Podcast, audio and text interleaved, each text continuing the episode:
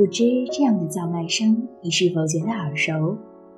这里是爱玩 FM 听景湖大栏目，我是主播叶子。作为一名天马人，夜宵摊的纷繁吵闹似乎已经成为了天马的夜不可或缺的一部分。可是，你是否注意到，天马夜宵摊正在逐渐与我们 say goodbye？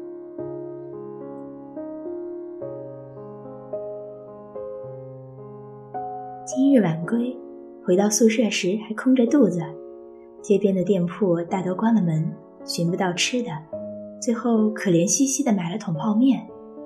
这时候啊，就分外想念昔日里热闹非凡的天马夜宵摊。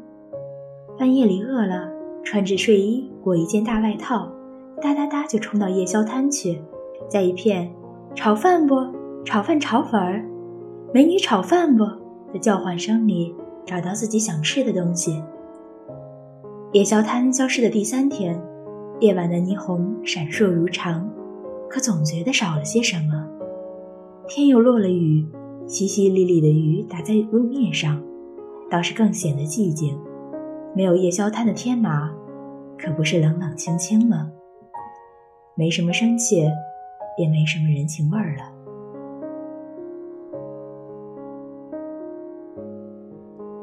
想起天马的烧烤摊，总要想起那个下着大雨的晚上。我这人别扭的很，不管多难受，一个人时总要拼死了把眼泪憋回去。其实每个人都能看出我那挂在脸上的笑比哭还难看。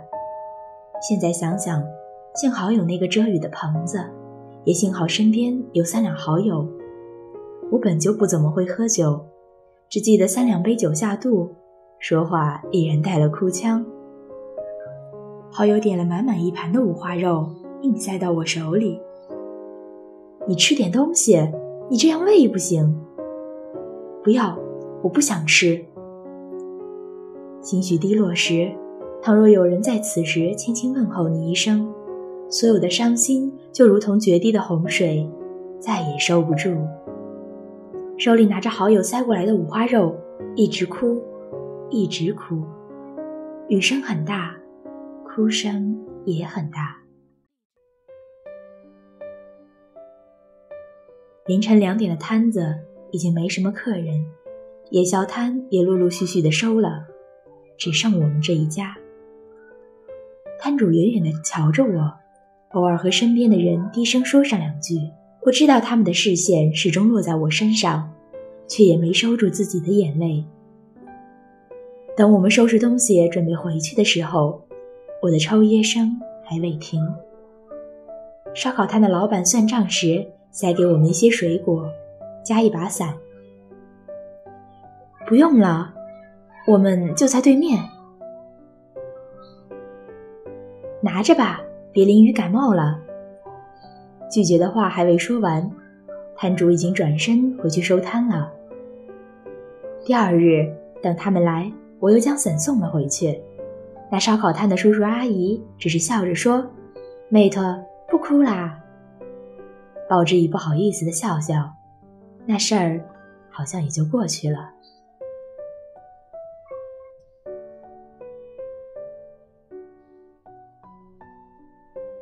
天马的夜市油烟味儿是重了些，可那油烟味儿也挺好的，总在隔着老远的地方闻到油烟味儿。就知道到了饭点儿，再从街边走一遭，食欲轻轻松松的就被勾起来了。那样厚重的烟火气息，总让我想起小时候在奶奶家闻到的油烟味儿，就知道开饭了，撒丫子往家里跑。现如今，在暮色四合里搭乘雨衣到终点站，下了车闻到那味儿，就有一种回家的踏实感。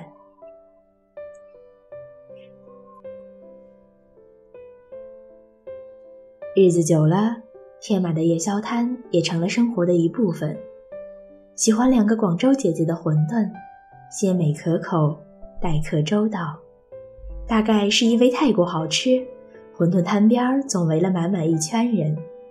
有时等得着急想走开，又被那飘来的香味儿勾住了脚。屌丝炒饭的老板其实是个帅气的小伙子，老板娘也温柔可人，总在一旁打下手。对大多数人来说，天马的夜宵摊早已不仅仅是一个消遣的夜市，更是我们的回忆。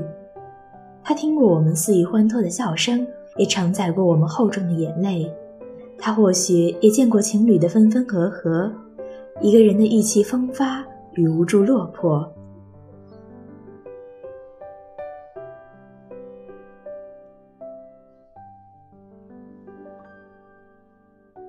人的感情啊，常常在不知不觉间就被那烟火气息给拢住了。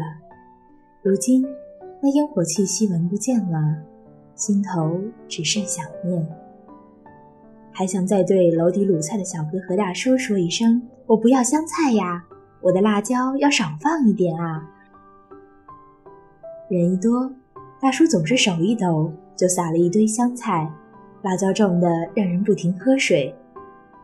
还想再劝一劝那个卤菜摊点的大爷，对大婶好一些，别再骂骂咧咧、动手动脚啦。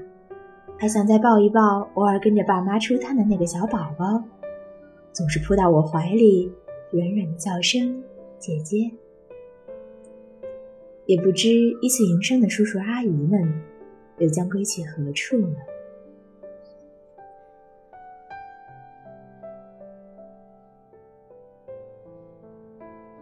本期节目到此就要结束了，感谢本期作者十年。如果你喜欢爱晚 FM，喜欢听见湖大栏目，欢迎加入爱晚 FM 听友群三三二五五零三零三，或关注我们的微信公众号。我们下期再见。